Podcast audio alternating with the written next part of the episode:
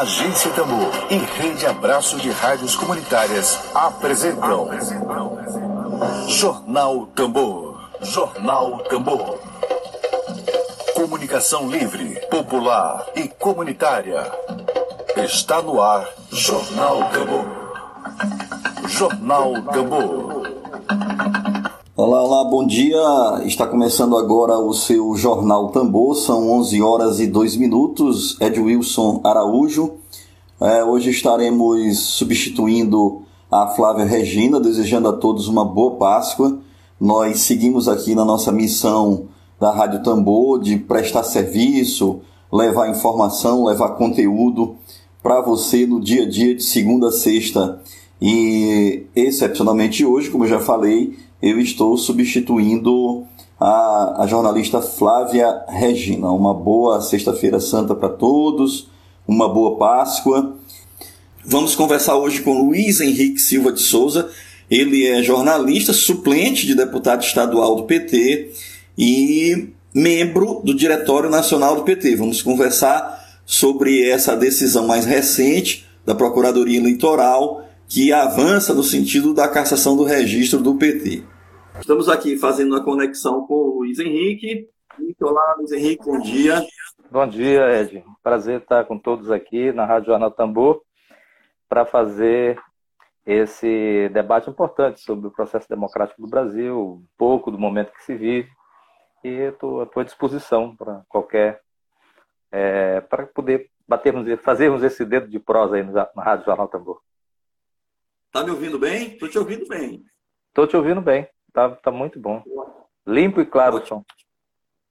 Excelente. Hoje a internet está nos ajudando bastante. Bem, Luiz Henrique, é um parecer favorável do vice-procurador eleitoral Renato Bril de Góes pede o cancelamento do registro do Partido dos Trabalhadores. A ação, segundo divulgou, divulgaram vários meios de comunicação, vários jornais, vários portais, tem como base depoimentos colhidos na Operação Lava Jato. Segundo esses depoimentos, o partido recebeu recursos ilícitos de origem financeira. Caso seja comprovada a veracidade dos fatos, é, segundo a Procuradoria, o PT terá violado o inciso 1 do artigo 28 da Lei dos Partidos, que proíbe o recebimento de dinheiro estrangeiro. Diz assim o inciso 1 é vedado ao partido receber direto ou indiretamente, sob qualquer forma ou pretexto, contribuição auxílio pecuniário estimável em dinheiro, inclusive através de publicidade ou de qualquer espécie precedente. Para o vice-procurador, há indícios suficientes que indicam que o Partido dos Trabalhadores recebeu o dinheiro vindo do exterior. Indícios, né? Luiz Henrique, primeira pergunta é em relação a tempo, né? É, como é que você avalia essa notícia e, e, essa não é uma decisão, mas é um avanço de processos anteriores na Procuradoria Eleitoral ter vindo à tona nesse momento de pandemia, nesse momento de uma, de uma grave crise que o país atravessa, uma crise que vai ter desdobramento, já está tendo desdobramento fortíssimos na economia, mas é também uma crise política, né?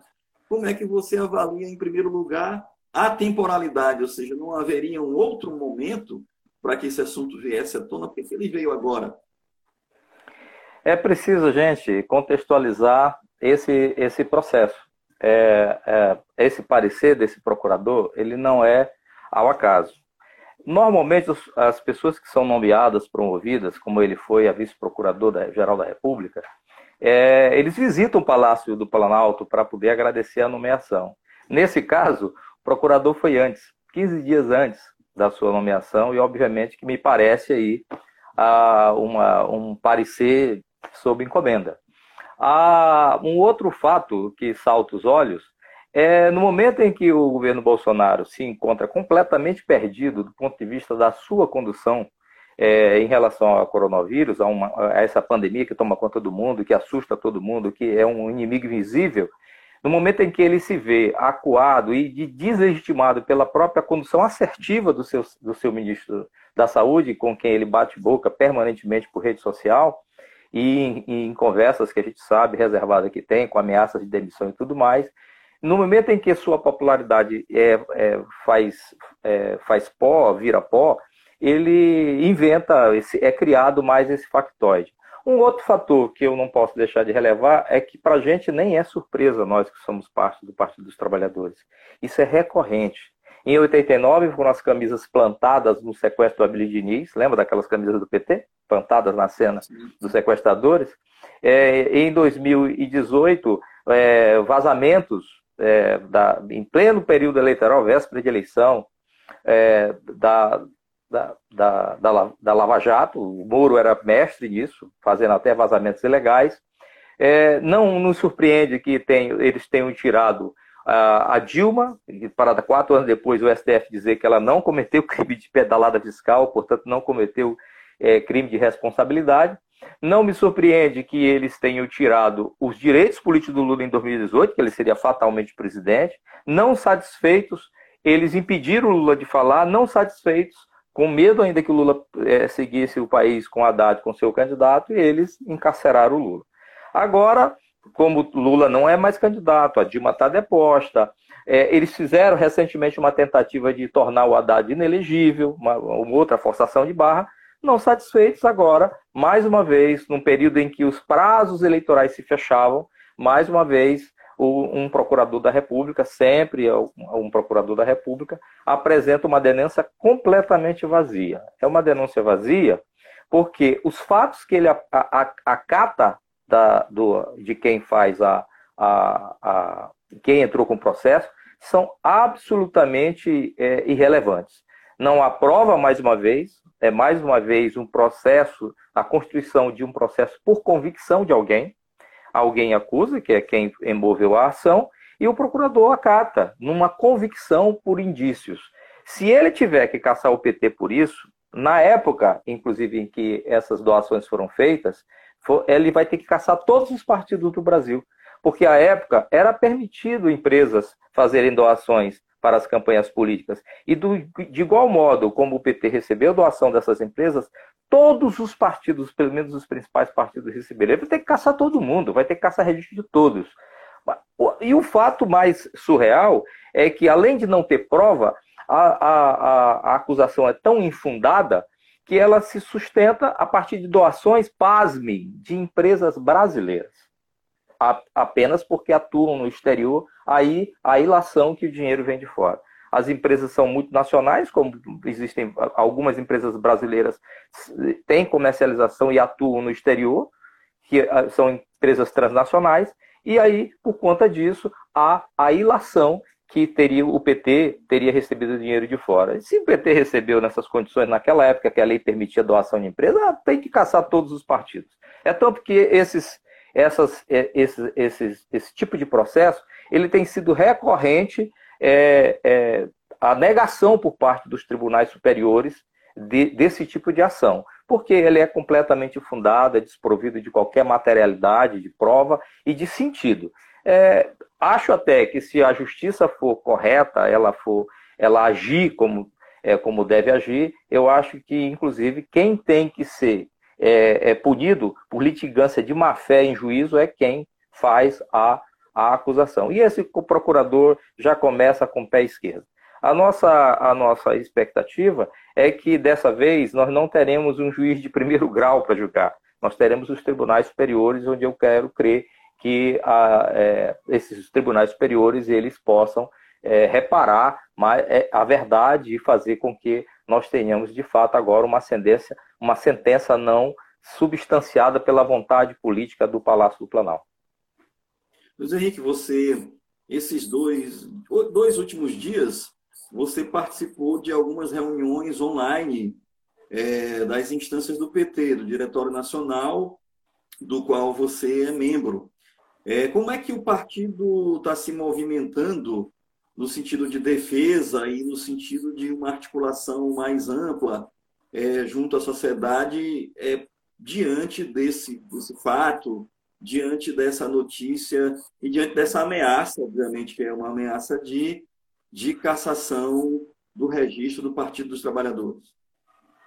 O PT, é, na sua última reunião do Diretório Nacional, que foi ontem, e em função desse quadro que nós vivemos, as nossas reuniões, que são sempre presenciais, são sempre em três dias, nós fizemos uma reunião ontem de nove da manhã às nove da noite. Dez horas de reunião é, é, é, é um, de uma, um processo extremamente é, cansativo, mas importante para que a gente pudesse discutir outros, inclusive outros fatos da conjuntura. Para ser sincero, esse episódio ele tomou até um, um pouco, muito pouco tempo das nossas atenções, porque apesar de ser uma, uma, uma tentativa, mais uma vez, de judicializar e tirar o PT da disputa é, via pela, pelo tapetão, é, mas é uma, é uma acusação tão estapafúrdia que todo o fundamento dos nossos advogados eles, eles nos passam tranquilidade que não prosperará essa tentativa de golpe agora contra o registro do PT.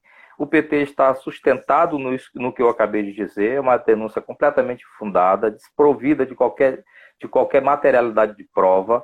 É, se, por acaso, eles ousassem fazer a condenação do PT, se essa denúncia, é, digamos assim, avance e prospere, eles terão que caçar o registro de todos os partidos por jurisprudência porque todos os partidos, os, pelo menos os principais e grandes partidos da República, à época receberam é, doações dessas empresas. Então, se esse dinheiro do PT, só porque elas trabalhavam fora do país, tem obras, tem, tem é, são, são empresas da iniciativa privada com excelência nas suas áreas de atuação e elas, portanto, são grandes empresas nacionais. E, obviamente, elas costumam contribuir para todos os partidos.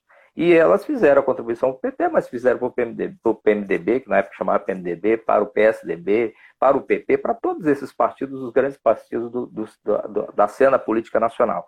Então eu, nós temos tranquilidades, achamos que a Vaza Jato ela foi fundamental para poder dar uma, um, dar uma clareza de como que às vezes umas, as, as sentenças são montadas. Nós vivemos recentemente, é, é, além das, das, das do, das, do, que a gente teve acesso a partir da, da, do Intercept, do que o Moro tramava com os procuradores, é, é, nós tivemos acesso a como é que se constitui a sentença. Não, não havia defesa possível. É, tanto que o PT hoje move uma ação de questionamento sobre a isenção do Moro, que está para ser julgada há dois anos pelo STF. E que, se Deus quiser, ela será julgada agora. E nós temos é, é, guardamos a certeza e a convicção, aí nós temos convicção que o judiciário brasileiro estabeleceu, deixou de ser pressionado pelas, pelas, pelas fake news do, do, do, gabinete do ódio do atual presidente e vá se pautar pela, pelo rito legal, pela, pela, pelas, pela, pelo que diz a Constituição, pelo que diz a lei. E eu tenho certeza que essa, mesmo essa condenação do Lula ela será é, revista, ela será nula por conta de todas as atrocidades que o Bolsonaro fez, todos os, os, os desalinhos, todas as irregularidades que ele cometeu, no afã de tirar da disputa aquele que seria o virtual presidente da República, e que se desmascara não só pela, pela Vaza Jato, se desmascara também com a sua própria ascensão à condição de ministro e, ao seu, e aos seus projetos de poder que tem.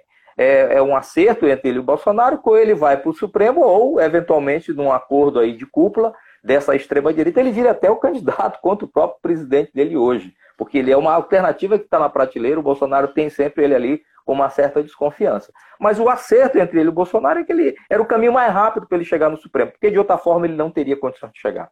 Então nós, nós estamos com relativa tranquilidade, porque nós, não tem, nós sabemos que agora é um processo que será julgado por instância superior e, portanto, acreditamos que as instâncias superiores serão responsáveis com a democracia desse país, com o Estado Democrático de Direito, tão mutilado e tão solapado diariamente por esse presidente que está aí e por todos aqueles que o cercam. Esses desatinados, esses sem compromisso com o, o espírito democrático que o país vive, é a, a solapar permanentemente a Constituição e as leis.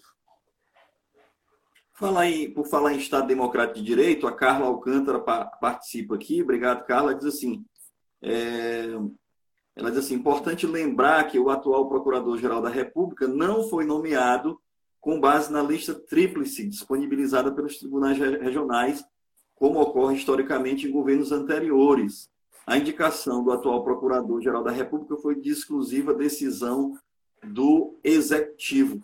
Então, Henrique, nesse nosso sistema de justiça que nós observamos na Lava Jato, é, aquelas entrevistas coletivas do Deltan Dallagnol, a gente nunca vai esquecer aquele PowerPoint do Dallagnol, é, em que ele colocou Lula como centro de uma organização criminosa do país e, e dizendo que ele tinha convicção.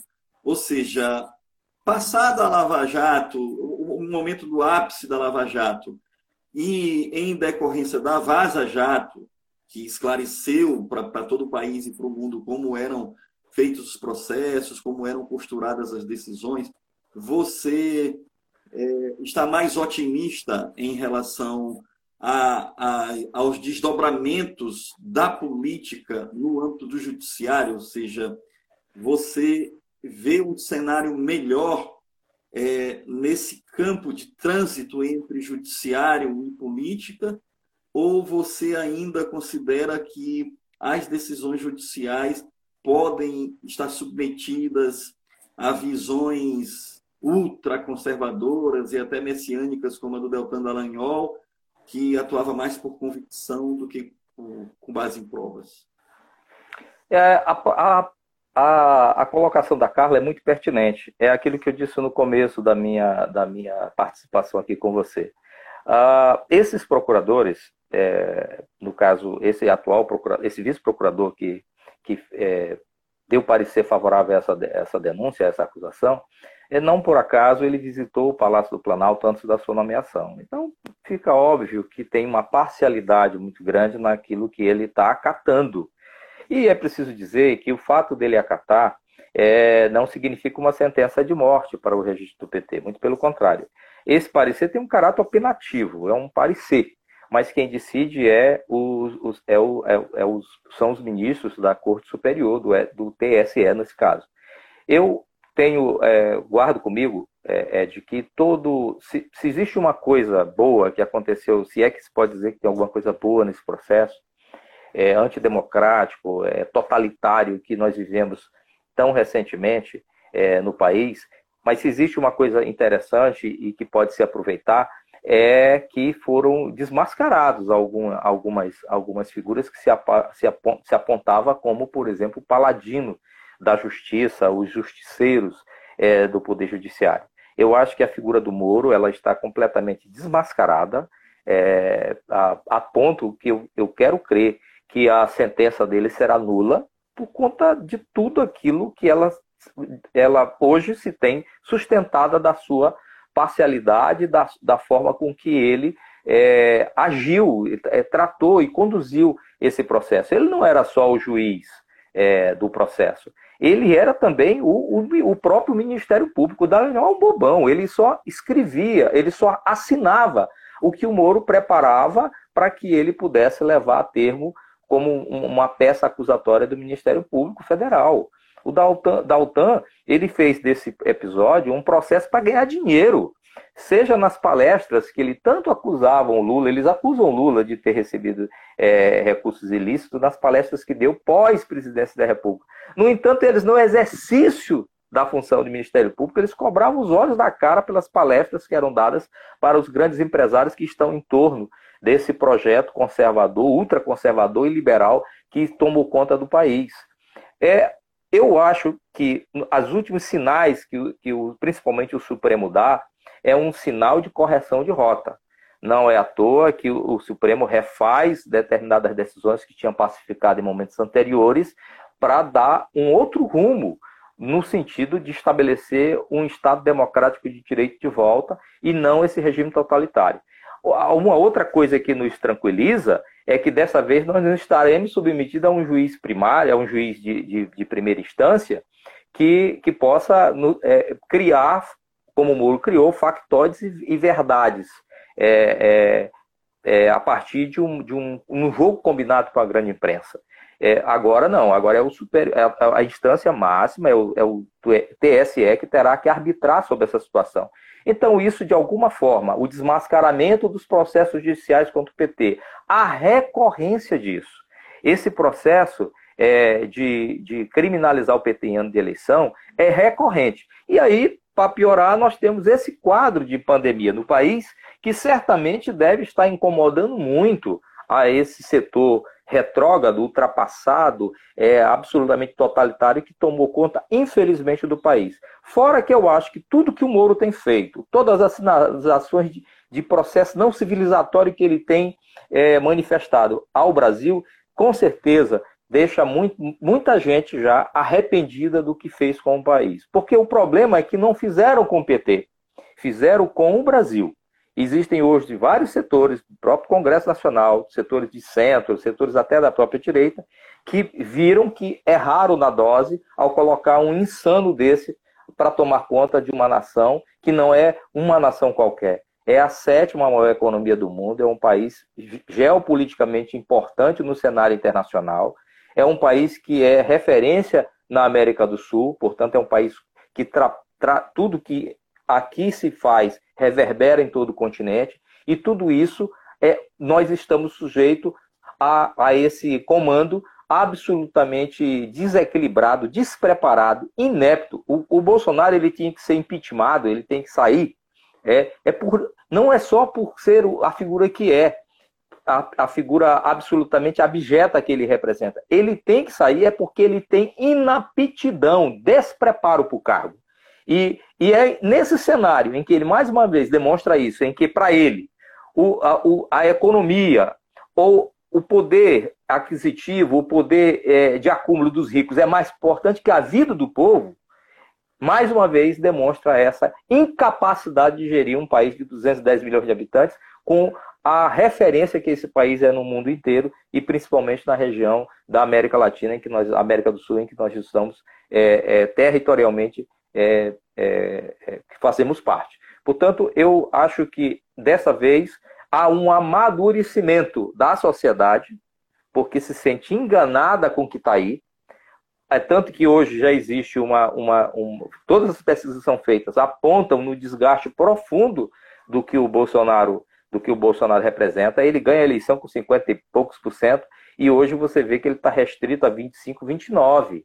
É, uma, é, é um núcleo é, é, que pensa como ele, que vai com ele, em torno de 25% da sociedade, que vai com ele, qualquer insanidade que ele cometa, eles apoiam. Eles apoiam. É, um, é um, um, gente que pensa como ele, que se pensava que no Brasil não existia, e esse processo da ultradireita tomando conta do país revelou que existia, e eles estavam camuflados ali com esses partidos de centro, esses partidos de direita civilizada. O Bolsonaro é um sujeito incivilizado, e esse, esse, esse, esse nível de pessoas que o acompanham são do mesmo estilo dele. Qualquer loucura que ele fizer, eles irão apoiar. Mas 25% não é maior do que 75%. E 75% da população hoje desaprova o Bolsonaro. E isso está materializado na própria, na própria percepção do povo de condução da pandemia. Não é à toa que o ministro dele tem 76% de apoio e a condução dele, obviamente, tem o restante. Então, é essa esperança de amadurecimento do Poder Judiciário, essa esperança de amadurecimento da sociedade e do próprio meio político e da própria imprensa, que nós estamos ainda submetidos a, uma, a um caráter de submersão. O PT é invisível na grande imprensa, apesar de ser atacado como tal, mas eu acho que a grande imprensa, talvez até por vergonha do que produziu, porque quem produziu o que está aí, esse monstro que está aí, não foi o PT, foram esses partidos de direita, esses partidos de centro e a, a, a grande imprensa e o, e o capital nacional. E eles já começam a bater em retirada dele, e é essa esperança que a gente tem, que esse amadurecimento possa fazer com que o Estado Democrático de Direito se restabeleça no Brasil. Tem várias pessoas participando aqui, Luiz Henrique. Eu estamos conversando com o Luiz Henrique Silva de Souza. Ele é jornalista, é suplente de deputado estadual e é membro do Diretório Nacional do PT. O nosso bate-papo aqui é sobre essa notícia que surgiu recentemente, que é uma ameaça de cassação do registro do PT. Para as pessoas que entraram na live agora, para que acompanhem é, para e passo o que nós estamos debatendo, conversando e dialogando aqui no Jornal Tambor, dessa sexta-feira, dia 10 de abril de 2020. Henrique, tem muitas perguntas, muita gente participando. Eu vou fazer uma leitura é, das perguntas e de participações. Algumas perguntas você já respondeu, então eu gostaria que você ficasse atento, fizesse a depuração e comentasse aquilo que, que ainda não foi comentado por você. Pode ser assim? Pode ser, né? Está me ouvindo bem? Então, o, o Emílio Azevedo diz assim, pergunta assim, é possível ter algum aprendizado a partir desse tipo de ação? Por mais absurda com... que ela seja? A, eu, a Carla... O sinal da internet está começando a complicar a vida da gente. Vamos lá. Ah, tá Repete a pergunta porque o sinal ficou muito ruim. Ah, tá me ouvindo agora? Estou te ouvindo agora. Certo. Então... Porque tem várias perguntas, tem muita gente participando, tem perguntas e tem colocações. Então, eu Perfeito. vou fazer a leitura aqui para valorizar o nosso público que está nos acompanhando. Tem perguntas que eu creio que você já respondeu. Se você já respondeu, você pode fazer adendos, caso você considere necessário. E vou ler também as, as colocações que estão sendo feitas aqui por várias pessoas que estão acompanhando a nossa live. Então, você faz a depuração, ok? É, o Emílio Azevedo, jornalista Emílio Azevedo da agência Tambor, pergunta assim: é possível ter algum aprendizado a partir desse tipo de ação, por mais absurda que ela seja?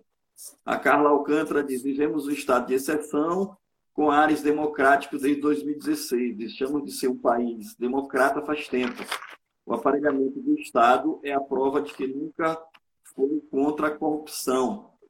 Petra Monteiro diz assim: por isso, companheira, a gente tem que continuar no front. Rose Frazão diz assim: extrema-direita brasileira, que hoje se encontra espalhada em diferentes setores de nossa sociedade, tomou a iniciativa de tentar caçar o registro do PT. O Osmar Aguiar diz: ótima iniciativa, um abraço. Vamos mandar um abraço para o Chico Souza, um abraço para o Max Guerra, Samuel Barreto, todos que estão participando conosco. Ricardo diz assim: Ricardo Gonçalves, a aliança que tirou Dilma da presidência foi uma aliança entre elite, setores do judiciário e a mídia convencional. Diante disso, dá para acreditar que essa turma não vai caçar o PT? Samuel Barreto disse: cheguei atrasado, não sei se já falaram dessa nova onda de findar a legenda do PT. Esse é o nosso assunto, Samuel. O assunto que estamos tratando aqui.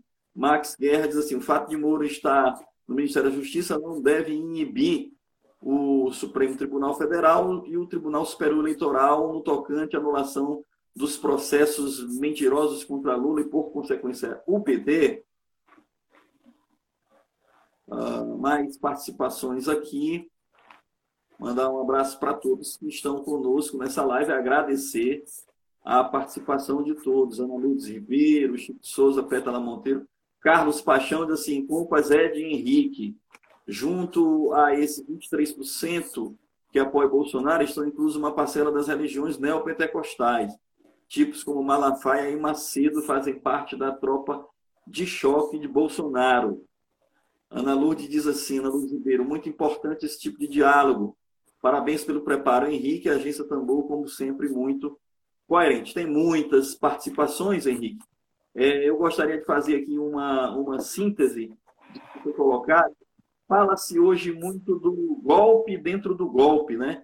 Porque nesse ambiente de, de conflito, de interesse, o Bolsonaro, por exemplo, desajustado em relação aos governadores, se fosse um, um presidente minimamente republicano diante da pandemia, a iniciativa de um, de um presidente republicano seria chamar os governadores para um diálogo e dizer: olha, vamos trabalhar em parceria, governo federal, governos estaduais, para nós entrarmos em acordo, em alinhamento de medidas para evitar o caos no país. Bolsonaro, ao contrário disso, confronta os governadores, ataca os governadores, ameaça o próprio ministro da Saúde, que vem tomando medidas alinhadas com a, com a OMS, com, com todas as, as determinações dos cientistas, dos pesquisadores. Então, esse desencontro entre Bolsonaro, os governadores, o desencontro entre Bolsonaro e o Congresso Nacional, é, essa, essa ação, digamos, suicida do Bolsonaro pode abrir um caminho para que haja um golpe dentro do golpe, fala-se muito disso, de um cenário em que o Mourão poderia assumir, em que uma parcela dos militares poderia assumir, algumas, alguns analistas dizem que Bolsonaro já não governa mais. Como é que você avalia toda, todas essas movimentações no cenário atual? É, primeiro, é, agradecer a participação do Emílio, da Carla, é, do Osmar, da, da, do Samuel, da Rose, é, da Pétala, é, do Ricardo, do Paixão, enfim, todos vocês que, que estão participando é, da, dessa live, desse momento. É, e aqueles que eu não que eu não posso, não nominei, que eu tentei anotar aqui rápido. Sobre, vamos começar pela abordagem do Emílio, que me parece bastante, bastante apropriada. É, sobre se, se, um é, né? se tem um aprendizado. É, é, eu acho que o aprendizado é, é, é ter confiança, como sempre tivemos é, nos, nos, nos, nas instituições democráticas desse país, e os tribunais superiores devem ser devem ser os guardiães da nossa Constituição. E eu, eu quero crer, Emílio, que as últimas medidas e as últimas, as últimas decisões têm trabalhado, navegado nessa perspectiva. Ainda não estamos, felizmente, sobre a, a, a égide das indicações do Bolsonaro. Ainda que tenhamos é, vários ministros ali que possam, é, digamos assim, estar alinhados com, com, com o atual governo, mas eu acho que é motivo de vergonha para esses, para esses homens, que são homens com sapiência de lei, com credibilidade é, que devem ter, de serem é, um poder independente, como é o Poder Judiciário, de ser o moderador entre os poderes, eu não creio que, que eles irão assinar a sentença de morte da democracia, que significa, por exemplo, a queda do registro do PT. E, como eu disse, por, por tabela, é, não é possível é, fazer isso só com o PT, porque todos os partidos, naquele momento em que a lei permitia, fizeram uso desse, desse mecanismo que eram doações dessas empresas que atuavam fora do Brasil por ser empresas brasileiras, mas empresas transnacionais. É, é disso que está se falando. É desse, desse tipo de doação que está se tratando. Então, não, não é uma carapuça que não cabe só no PT. Então, eu acho que, é, de qualquer forma, é um aprendizado. Nós temos que, como você coloca, o aprendizado que nós temos é que também não podemos acreditar piamente apenas que isso só é, seja suficiente, que a gente dependa apenas da, da, da capacidade da consciência crítica dos poderes. É preciso também que a gente tenha a capacidade de se mobilizar. Nós, no PT, no começo, não acreditávamos que nós iríamos ter a presidenta Dilma é, é, deposta, é, golpeada, impeachmentada. E ela foi é, impeachmentada. Nós não acreditávamos que o Moro ousaria prender é, é, o Moro e seus juízes coleguinhas da segunda instância é, pudessem prender o Lula, e ele foi preso. É, mais uma vez, estamos diante de uma situação em que nós não acreditamos que seja possível criar uma, uma, uma sentença só para o PT. Eu, é, é, é irracional pensar isso. O que mudou? O que mudou é que nós temos, nos, as últimas decisões do judiciário brasileiro, principalmente dos tribunais superiores, uma claro, um claro desconforto com essas decisões parciais que vêm das primeiras instâncias e da própria atuação do Ministério Público. Ainda mais quando vem à luz que o dito cujo procurador, do qual nós estamos falando desse parecer, teve um comportamento pregresso que eu acabei de comentar. A sua nomeação precedeu uma visita ao Palácio do Planalto. Nos parece claro que ali foi lhe dada uma missão e ele está cumprindo. Mas eu não creio que o, o, o Superior Tribunal, é, ele, o Tribunal Superior Eleitoral embarque nisso, porque isso é de uma violência, não contra o PT, mas contra uma democracia muito grande. Então, mas de qualquer forma, nós estamos atentos e estamos orando, mas vigiando. Nós estamos fazendo a defesa do campo de vista político, mas nós estamos também fazendo um, um, uma ampla, ampla frente de, de, de conversas com todos os setores da sociedade, seja do partido político como da sociedade civil organizada, no sentido que nós não tenhamos outra vez uma decisão que afronte a democracia do país, porque aí é praticamente fechar o país para balanço. É, é, a gente acha que isso é possível, porque isso já aconteceu em outros momentos. Por exemplo, o Moro, é, é, muito recentemente, ele não, a Gabriela Hard, salvo engano, é, lembra que ela queria transferir o Lula para o presídio de Tremembé? Ali houve, portanto, ali era um assinte é como eu vejo hoje essa situação de tentativa de caçar o registro do PT, isso é um assinte à democracia. Ali houve um assinte, e aí até o Congresso Nacional, setores de direita se mobilizaram, como o Rodrigo Maia se mobilizaram, no sentido de dizer para o Supremo que aquilo era o, era o fim do mundo, aquilo era o cúmulo. Então, não, não havia sentido colocar um ex-presidente da República na condição, com o direito que ele tem, inclusive, de ir para um, um presídio de, de, de, de, segurança máxima com bandidos de alta periculosidade, sem nenhum tipo de salubridade e colocando a vida desse, desse presidente em risco. Eu acho que são situações como essa que nós estamos vendo corrigidas e que nós, podamos, e que nós estamos, portanto, é, é, é, é, tendo uma, uma clareza, uma, uma, uma esperança que não mais sejamos submetidos a esse tipo de tratamento. As outras observações que são feitas, é, eu só tenho que concordar.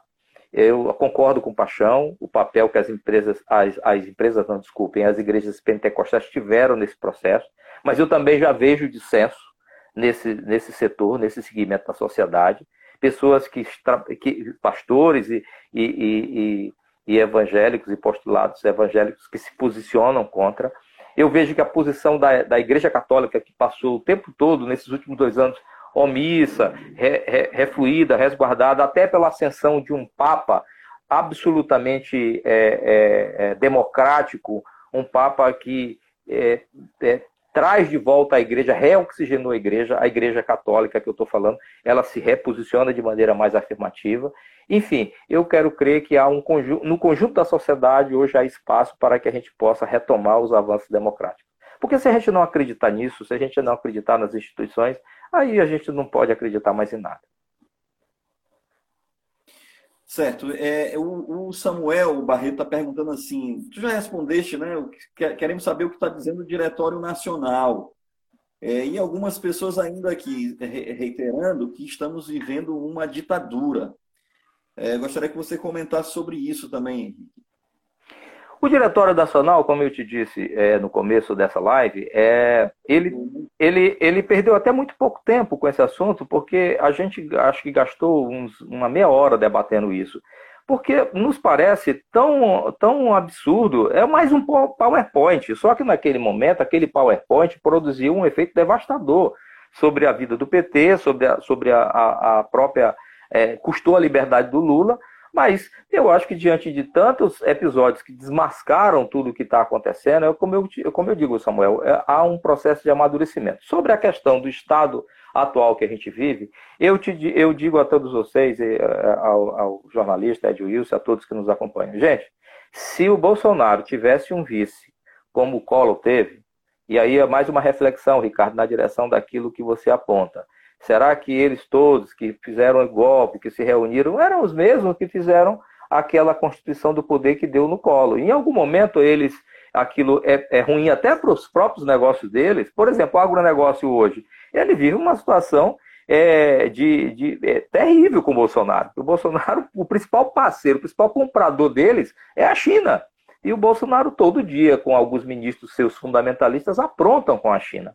Então, eu acredito que há hoje um refluxo de parte desses setores numa direção de perspectiva democrática. Se fosse o, o, o vice do Bolsonaro um vice civil, eu te garanto, Ricardo e, a todos que me acompanham, que o Bolsonaro não estava mais aí. O, que há, o problema é que o Mourão é um, é um general, é um, é um militar de alta patente, e há, sim, temores que consiga ficar pior do que está, com esse insano que está aí.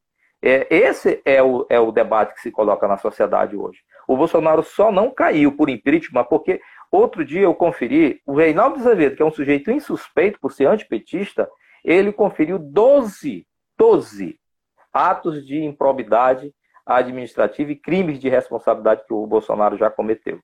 É, portanto, o Bolsonaro não fosse o Mourão seu vice, ele já teria ido para as cucuia há muito tempo. O problema é que a sociedade toda teme que, que trazer de volta o militar, ainda que legitimado pelo, pelo, pelas, pelas urnas, porque ele estava na chapa, é, é, traga o país de volta processos piores do que nós estamos vivendo. Então é esse, é, é essa, é, é, esse emparedamento, é essa armadilha que nós estamos submetidos. Mas eu acho que tudo isso até, mesmo isso, tem limite. É tanto que já há uma manifestação espontânea do Fórum Bolsonaro por, por pelo menos mais de 50% da sociedade. Você, você acompanha que praticamente mais de 50% da sociedade, em torno de 55% da sociedade, hoje já fala abertamente em acreditar que o impeachment é um caminho para o Bolsonaro. A mim, a meu ver, o ideal seria o país, de fato, fazer uma nova revisão é, do seu processo é, político e uma revisão, inclusive, da sua política, da sua, das suas leis eleitorais. Para mim, a meu ver, parecia, me parecia melhor a, é, é, o impedimento do Bolsonaro, mas o chamamento de uma nova eleição. É, uma outra alternativa que se aventa é que existe hoje um processo dentro da justiça eleitoral sobre a forma fraudulenta que o Bolsonaro assumiu o poder. Ele sim, com o uso indevido de recursos da iniciativa privada, quando isso é, é, é, é, não é permitido, a partir do financiamento das suas fake news. Existe a CPI da, da, da, da Câmara Federal, que está paralisada em função da situação que a gente vive, mas existe um processo que corre na Justiça, é, no mesmo Tribunal Superior Eleitoral que está discutindo a questão do registro do PT, existe também é, esse, essa ação e ela absolutamente com provas incontestáveis de tudo que o Bolsonaro fez para chegar onde chegou. Então, são fatos que se que contradiz, que se, se estabelece uma contradição e que eu julgo que há, vai, em algum momento vai haver um amadurecimento da, da, dos poderes e da população e da sociedade em geral para que a gente retome o nosso sentido, é, é, a nossa vida democrática. Claro que isso não será feito sem luta, claro que isso não será feito sem mobilização, claro que isso não virá de graça. E mesmo a gente pensando na saída do Bolsonaro, nós não podemos admitir que eles vão fazer isso para que a gente volte ao poder. Isso quem vai poder fazer é o povo, e se nós tivermos a capacidade de mudar a narrativa que, que foi nos impostas pelo capital, pelos meios de comunicação, pela, pela, pela, pelos partidos políticos que cercam a centro-direita, que, que constitui a centro-direita desse país. Luiz Henrique, é, estamos conversando com Luiz Henrique Silva de Souza, jornalista, suplente de deputado estadual, membro do Diretório Nacional do PT. O tema da nossa pauta é a ameaça de cassação do registro do PT, mas estamos conversando também sobre conjuntura nacional. Muitas pessoas participando, eu quero pedir desculpas, porque não foi possível fazer a, a leitura e, e remeter todas as participações para Henrique, porque de fato a live está muito participativa mas eu estou tentando aqui depurar as informações que estão vindo na timeline e repassar para o Henrique, no sentido assim de agrupar as colocações e a gente otimizar as respostas do nosso entrevistado. Nós estamos já encaminhando para o final, mas a live está muito boa. Eu quero fazer uma, uma pergunta final, Henrique. A gente observa que nessa crise do Bolsonaro, ele confronta, repetindo, ele confronta com os governadores, ele tem atrito com, com o Rodrigo Maia, ele tem atrito com, com, com a Câmara, ele tem atrito com o Senado, ele tem atrito com se chama de classe política. É, e aí, em meio a essa crise, obviamente nós teremos ele, é, é, eleições daqui a dois anos, a sucessão do Bolsonaro, vários campos políticos se posicionam. A extrema esquerda se posiciona, é, as, as esquerdas se posicionam, o centro se posiciona, e a gente observa que tem pré-candidatos que estão se constituindo. Não podemos ainda falar, obviamente, que a legislação eleitoral não permite, mas tem atores políticos que se posicionam vislumbrando candidaturas presidenciais em 2022. O Ciro Gomes é sempre lembrado, o governador Flávio Dino é, vem se posicionando bastante desde o período do impeachment e depois do impeachment da Dilma e depois sempre em uma batalha nas redes sociais com o Bolsonaro, que se prolonga até agora. É, gostaria que você avaliasse é, esse cenário de, de uma conformação, de uma aglutinação de forças, inclusive há setores que defendem a frente ampla. A frente ampla seria um, um grande conjunto de partidos que vai agregar as esquerdas até o centro. É, não incorpora, obviamente, os partidos de extrema esquerda, que são partidos mais rigorosos em relação a alianças. Mas a frente ampla é algo que está posto. Né?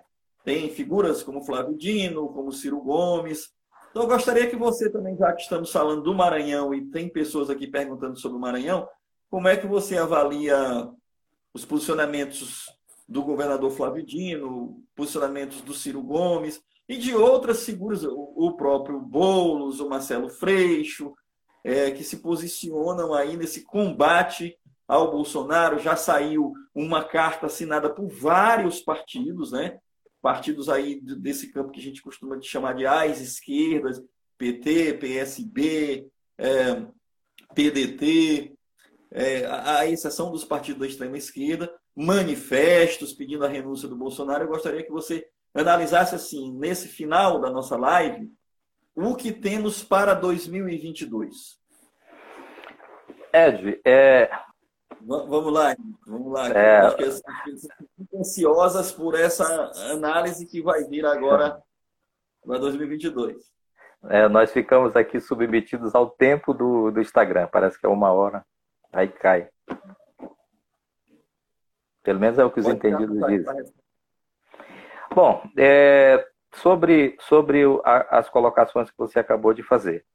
Ah, primeiro, eu estava dizendo, quando a live caiu, que o Bolsonaro é, é, é, tão irresponsável, é tão despreparado, é tão insano, que no momento em que o mundo vive uma guerra mundial é, contra um inimigo comum, é, invisível, chamado coronavírus, nós estamos debatendo sobre questões políticas. Nós estamos debatendo sobre movimentos que são feitos com inspiração dele, no sentido de tirar do jogo o principal partido de oposição e a principal referência anti-Bolsonaro que existe no país. É, em vez de nós estarmos empreendendo nossos esforços na direção da solidariedade às pessoas, é, em comungar, é, em partilhar a, a, os, as condições que cada um possa ter para poder distribuir é, com, seus, com, com seus compatriotas, é, em vez do Estado estar preocupado com a saúde pública do, do, do brasileiro, é, ele está preocupado é, em criar factoide político para na sua insana é, é, na sua insana condição, na, de desejo de poder que existe nesse país, que existe dele é, de, de dominar o país. É, é, uma, é, é algo inacreditável. por outro lado, eu vejo que a pandemia ela trouxe de volta, inclusive, uma espécie de, de, de foco do que interessa é, da, do, dos partidos de esquerda, é, no sentido de que é necessário a sua conjugação de esforços e a, a sua união para dar uma resposta é, que a sociedade precisa. É, mesmo o PDT, mesmo o Ciro, que é, é, muito recentemente tem desancado o PT, tem desancado a figura do Lula, mesmo nesse momento, você acabou de se referir a um documento que pedia a renúncia do Bolsonaro, é, porque nos parece a todos nós, a toda a sociedade lúcida, democrática desse país, que o pior que pode, o que pior que tem, é, em vez das nossas diferenças, é a certeza que temos que o Bolsonaro não representa a grandeza e a expectativa do trabalhador e do povo brasileiro. É, os partidos, portanto, se unificaram nessa posição. Eu acho que é o primeiro movimento nessa perspectiva. A frente ampla, eu acredito que ela é possível. Ela só não era possível do jeito que estava sendo discutido antes, que era uma forma de dizer a frente ampla é bem-vinda, mas o PT tem que vir para apoiar quem quer que seja. É uma incoerência. O PT ser o maior partido de oposição, saiu é, da última eleição presidencial com 47 milhões de votos, e, e, e o maior ter que se submeter a quem, é, digamos assim, tem é, tem uma menor capacidade de mobilização social. Eu acho que é, o jogo zerado, o PT está até, até se submete a discutir isso, se ele não é dele o melhor nome, mas ele não pode ser de antemão sentar na mesa preterido, que era o que estava acontecendo com algumas manifestações que eram feitas pelo Ciro, pelo menos. Eu acho que o país, o, o Bolsonaro, aquilo que o país tem feito de bom nesse momento, é, no, nesse processo, é, não é o Bolsonaro que, que, que produz, não é, é ele que é responsável, muito pelo contrário. É exatamente a ação desses governadores, é a ação do Congresso Nacional, na figura do próprio Rodrigo Maia, que é uma. É, é, na realidade é quem governa o país. Não que ele seja diferente do que, do que pensa Bolsonaro em relação, por exemplo, à política econômica. Ele não pensa diferente. Eles são rigorosamente iguais nisso. O problema é que, como eu disse, pelo menos o, o, o, o, Rodrigo Maia é uma direita civilizada, que você consegue conversar, que você consegue atingir pontos de convergência. Por exemplo, esses 600 reais que o Bolsonaro acaba de, de, de, de sancionar, que é esse voucher para as pessoas de baixa renda, ele é nada mais, nada menos do que uma pauta que nós estabelecemos no Congresso Nacional, nesse momento de pandemia, da renda mínima que o Suplicy vive falando. É, nós, é, o Bolsonaro, se fosse pela vontade do Bolsonaro e do próprio Rodrigo Maia, porque assentia com essa possibilidade, ele, ele fazia é, inflexões nessa, nessa direção, seria de 200 reais o valor. Imagina o que isso significa na vida das pessoas que estão, sub... mesmo de bico, elas têm uma renda infinitamente superior a isso, em média em torno de mil reais. E o PT apontou para um caminho de uma renda de R$ 1.045. Ah, o Congresso é, convergiu para uma proposta de 500 e o Bolsonaro, para não ficar por baixo, vendo que, que, que ele iria ser é, é, derrotado é, na sua proposta de 200 reais, botou os 100 reais como se fosse dele a proposta, que não era. A proposta dele originalmente era de 200. A proposta de 600 é, um, é exatamente a contraposição do Congresso Nacional para que esse valor pudesse ser maior. Efetivamente, isso contou decisivamente com a participação do PT, do Partido dos Trabalhadores de todos os partidos de esquerda. Aqui eu não estou sendo exclusivista. Foi uma atuação conjunta do PT, do PCdoB, do PSOL, do PSB, do PDT, todos os partidos da rede, todos os partidos é, com viés de esquerda que fizeram e que se unificaram enquanto bancada na, no Congresso Nacional e fizeram uma convergência com Rodrigo Maia para que esse valor ficasse desses 600 reais. Então, isso é para ver que é possível sim avançar, mesmo numa condição em que o presidente Bolsonaro é o presidente. Mas, no fundo do fundo, a gente sabe que hoje ele é um presidente completamente enfraquecido, presidente que sequer consegue demitir um ministro, porque está errado, porque a sociedade não aceita a demissão do ministro. Que por mais que, que, que, que esteja hoje é, é, apesar de estar hoje fazendo o que é correto, mas é um ministro, como bem lembrou aí alguns companheiros que eu vi, eu vi aqui nas passagens, é um ministro que é, é, era, na realidade, ele, ele, ele era contra o SUS. O negócio dele são os planos de saúde. Ele defendia isso. E esse, essa pandemia, ela trouxe à tona, inclusive, a discussão que deve ser feita. Qual é o papel do Estado? Porque é isso que nós estamos. Esse é o verdadeiro debate. O Bolsonaro fica criando factoides é para desviar a atenção do que a sociedade tem que discutir. É que tipo de. qual é o papel que o Estado tem que ter na vida do, do povo, na soberania dos povos. E está provado, mais uma vez, que é o Estado o grande responsável pela qualidade de vida do povo e pela sua, pela sua liberdade e pela condição de vida que ele tem. É, mais uma vez, está provado que o capital é covarde, que nessa pandemia os bancos deram, fizeram um joguete com Bolsonaro e levaram um trilhão e vírgula dois trilhões de reais para salvaguardar seus interesses, seus acúmulos. São, é, mais uma vez está provado que eles articulam no Congresso Nacional contra a tentativa de se fazer o imposto das grandes fortunas. É um absurdo que nós tenhamos 200 famílias com quase 90% da riqueza nacional.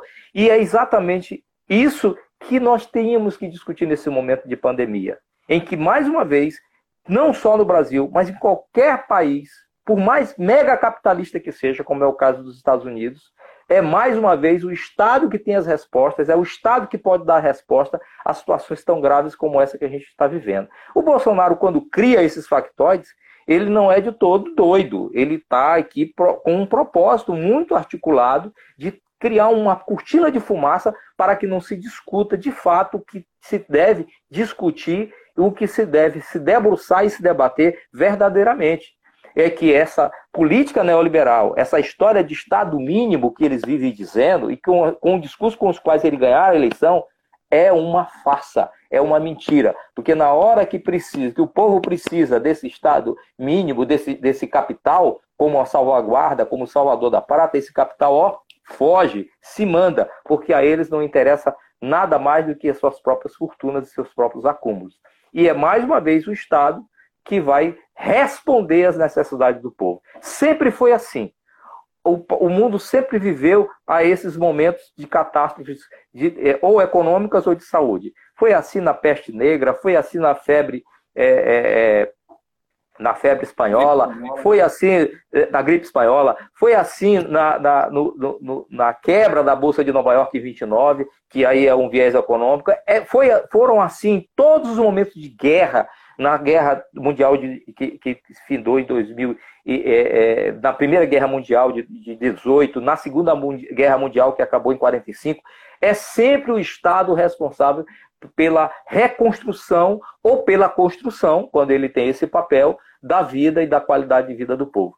E pelo menos a pandemia, se, se, se existe alguma coisa que ela coloca luz nesse processo, se que ela coloca luz, a, a, na verdade, é, serviu para isso. Que sem o Estado não tem povo livre, nem povo soberano, nem povo feliz, nem, nem condição de vida adequada para o povo.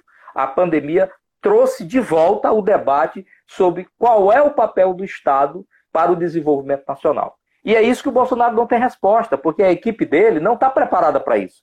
O Guedes não está preparado para botar mais Estado a favor do povo. Ele não está preparado porque ele quer menos Estado a favor, com a riqueza nacional a favor do capital. O que o Guedes, no momento de pandemia, o que, que, que a reforma do Mansueto falava? Falava em aperto, falava em privatização, falava em desemprego estrutural, porque é disso que eles falam. Falava em congelamento de salário de servidor público, como fizeram por 20 anos. Então é disso que eles tratam. E isso não dá resposta à classe trabalhadora. E é isso que o povo, nesse momento, precisa compreender. E nós temos que fugir dos factóides do Bolsonaro e fazer esse debate com a sociedade. Nós temos que aproveitar nesse momento em que ele é obrigado, pelas circunstâncias, a produzir resultados em que o Estado é o provedor e não tem saída para o mundo que não seja pela atuação correta e, e, e, assertiva do Estado, seja ele o Estado que nós estamos falando, seja o Estado brasileiro, seja o Estado americano, seja o Estado francês, italiano, é, é, espanhol, qualquer que seja ele, inglês, alemão, é sempre o Estado a solução do, dos problemas do povo. É, nós estamos já extrapolando nosso tempo, Henrique. Eu quero te agradecer, agradecer imensamente todas as pessoas que participaram da nossa live. Nós estamos aqui 15 minutos além do tempo regulamentar. É, quero pedir desculpas por eventualmente não ter correspondido às perguntas e às colocações da grande quantidade de pessoas que participou da live, mas ao mesmo tempo eu quero agradecer. É, espero que tenhamos outros momentos para conversar sobre, sobre o PT, sobre partidos, sobre democracia, fundamentalmente, que é a, a, grande, a grande narrativa aqui nossa da Rádio Tambor. É, ao longo dessa pandemia, nós da Rádio Tambor temos feito entrevistas e convidado várias pessoas, seja para esclarecer questões técnicas sobre a pandemia, seja para fazer análises sociológicas ou análises de política acerca da pandemia. É, vamos seguir aqui na próxima semana. Estamos fora do estúdio, estamos trabalhando em casa. Quero agradecer toda a equipe da Rádio Tambor, toda a equipe da produção, todo todo o grupo da Rádio Tambor que proporciona a gente estar aqui trabalhando em casa. Agradecer você, Henrique, nosso convidado. Conversamos hoje com Luiz Henrique Silva de Souza, jornalista, suplente de diretório, suplente de deputado estadual e membro do Diretório Nacional do PT, um, um, e, sobretudo, um militante do Partido dos Trabalhadores, um militante da democracia. Reiterar o nosso agradecimento a todas as pessoas que participaram e deixar agora para você, Luiz Henrique, fazer suas considerações finais. Eu quero, nesse momento final, é, tratar daquilo que o Bolsonaro, infelizmente, não trata. Eu quero recomendar a, a todos nós é, que sigamos esse exemplo que nós estamos fazendo aqui, fazendo a comunicação de casa, para que a gente consiga é, dar às autoridades públicas da saúde a condição deles conseguirem arrefecer os efeitos dessa pandemia no, no, no nosso território, no nosso país, no nosso estado. É elogiar a condução que o governador Flávio Dino tem feito ao longo desse, de todo esse processo. Ele tem sido extremamente é, competente é, na, na, na, forma com quem tem, com quem tem conduzido, a, a, a, tem dado a dinâmica que tem estabelecido ao Estado. É, melhor, ainda que a economia fique arruinada, mais importante que a economia são as pessoas. E é esse exemplo que o governador está dando. É, a exemplo de vários governadores do país. É, a exemplo desses dos governadores do Nordeste que se fecharam em consórcio e diferentemente do Bolsonaro que fica é, é, cutucando é, é, a onça com vara curta, cutucando os chineses, fazendo é, ilações, mentindo sobre essa, essa pandemia no que diz respeito aos chineses, que eles foram as primeiras vítimas, diferentemente do Bolsonaro, os, os governadores do Nordeste, a partir do seu consórcio, fizeram essa liga que, que trouxe que está trazendo é, é, tecnologia, equipamentos chineses para o combate no Nordeste. É, dizer, recomendar que a melhor vacina contra a coronavírus é a permanência nossa em casa. É a melhor, é o que a gente pode fazer. E não é, nós não estamos fazendo isso pelo governador, nós não estamos fazendo isso pelo sistema de saúde. Nós estamos fazendo isso por nós mesmos, pelas nossas próprias vidas, pela, pela vida das pessoas que a gente ama. É, queria também aqui mandar uma mensagem nessa Semana Santa, hoje que nós estamos falando é, em plena Sexta-feira Santa, é, é fazendo essa live em plena Sexta-feira Santa, dizer que nós precisamos, a Sexta-feira Santa, a Semana Santa, que sempre foi motivo da gente estar junto com as nossas famílias, aquelas que extrapolam os nossos lares, aquelas que, que se estendem por outras casas, que é muito comum a gente se reunir em casas de pais, em casa de irmãos, é, é, nos congregando, almoçando junto, reunindo todo mundo. Infelizmente, agora nós estamos segregados aos nossos núcleos familiares domésticos. Infelizmente, é o preço a pagar pela nossa, pela nossa própria vida, pela nossa própria segurança. Portanto, é, dizer que isso é uma passagem, essa pandemia é uma passagem, infelizmente ela acontece, infelizmente ela nos atinge, mas ela vai passar. E é tudo aquilo que nós não fizemos em momento recente, como essas coisas que a gente gosta de, de, de fazer, é da nossa cultura, é da nossa cultura cristã, principalmente, esse momento da Semana Santa, como virá, por exemplo, São João. Provavelmente não teremos as festas juninas, que, a meu ver, são as, as manifestações culturais mais é, é, ricas e mais belas que o Maranhão produz, provavelmente em função do que nós estamos vivendo agora, nós não teremos. Mas nós não podemos vacilar com o coronavírus. Ele é um inimigo invisível, ele é um inimigo perigoso e ele é um inimigo letal. Portanto, a recomendação, o apelo que a gente faz aqui é de que todo mundo permaneça em casa. No mais, agradecer a participação, Ed, aqui, por fim, é, no, no, no, Jornal Rádio Tambor, e dizer que esse, essas iniciativas, esses espaços, eles são muito importantes para, para nós da esquerda. Eu não digo nem para o PT, porque, como você vê, diante de todo esse caos que está instaurado, com todas as, as a, com tudo aquilo que a gente consegue evitar de dano ao povo, na, na, por exemplo, no Congresso Nacional, no combate, para que, no, na, na, na, luta para que a gente pudesse ter esse, esse valor maior desse bônus que as pessoas vão receber, esse valor, que esse voucher que as pessoas vão receber para tentar se manter em casa, é, na luta que a gente tem para defender os direitos trabalhistas das pessoas, para que a gente não tenha, nesse momento de pandemia, como o Bolsonaro faz, tentar se aproveitar da situação e tirar direitos dos trabalhadores. Na luta pela valorização do salário, porque a proposta dele é reduzir salário quando não desempregar. É, nesse momento, o Partido dos Trabalhadores e todos os partidos de esquerda são fundamentais para a vida das pessoas. Eu espero que, se em algum momento, nos momentos adequados, que são os momentos eleitorais, a gente, o povo possa fazer essa reflexão. Agradecer, portanto, o espaço que a, que a imprensa alternativa dá, o espaço que a internet permitiu, para que a gente não, fica numa, não fique numa bolha de visibilidade. Porque você pode observar que hoje os olhos da grande imprensa são só para dois estados: o estado do Rio de Janeiro e o estado de São Paulo, como se que tentasse tirar dali alguém que possa é, é, combater e ser o adversário do Bolsonaro em 22 ou quando o momento se apresentar, porque eu não sei nem se esse governo Bolsonaro consegue chegar a 2022. E não é porque é só pelo que ele é, a figura que ele é, é porque ele é absolutamente incompetente. E se cerca de outros incompetentes, como esse ministro das Relações Exteriores, como esse Osmar Terra, como essa Damares, como esse ministro da Educação, que é um desastre, é uma coisa para você que é da educação, é um professor de universidade. Eu imagino a dificuldade que é conviver com uma figura dessa, dessa, dessa qualidade, dessa, dessa pouca qualidade ou nenhuma qualidade que esse ministro tem, essa verdadeira aberração. Então é esse, é, é, nós estamos com o país submetido a esse tipo de gente. E eu torço para que isso não chegue a 22, porque eu não sei se o Brasil aguenta chegar até lá.